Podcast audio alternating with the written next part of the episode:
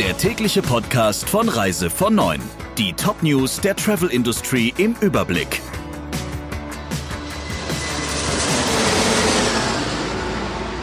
Mit Friederike Breyer, schönen guten Morgen.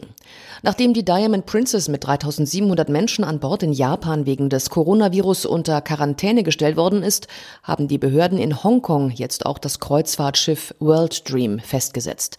Mindestens drei Passagiere haben sich mit dem Coronavirus infiziert, schreibt die South China Morning Post. Die World Dream war in der vergangenen Woche mit 4000 Menschen an Bord aus Vietnam nach China zurückgekehrt. Jetzt liegt das Schiff vor Hongkong. Dort werden derzeit 1800 Passagiere und Crewmitglieder auf das Virus getestet. Gestern waren an Bord des Kreuzfahrtschiffs Diamond Princess zehn Coronavirus-Fälle bestätigt worden. Die Luxusreederei Silversea Cruises hat einen neuen Managing Director Europa.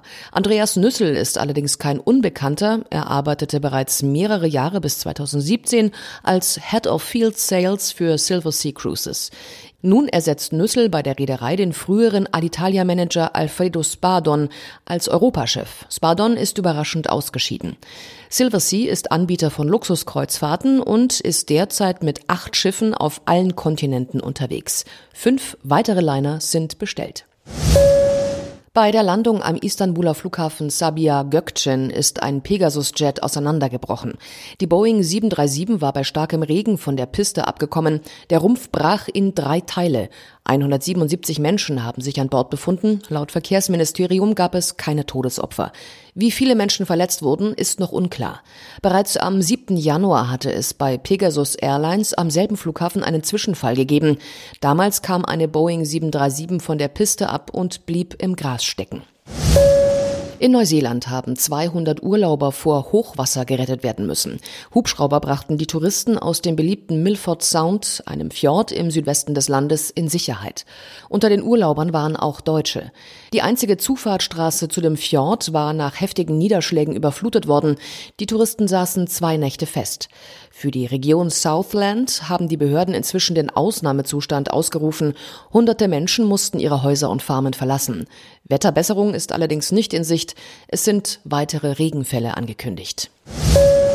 Streik bei Alitalia und Air Italy. Das Flugpersonal legt morgen den ganzen Tag die Arbeit nieder.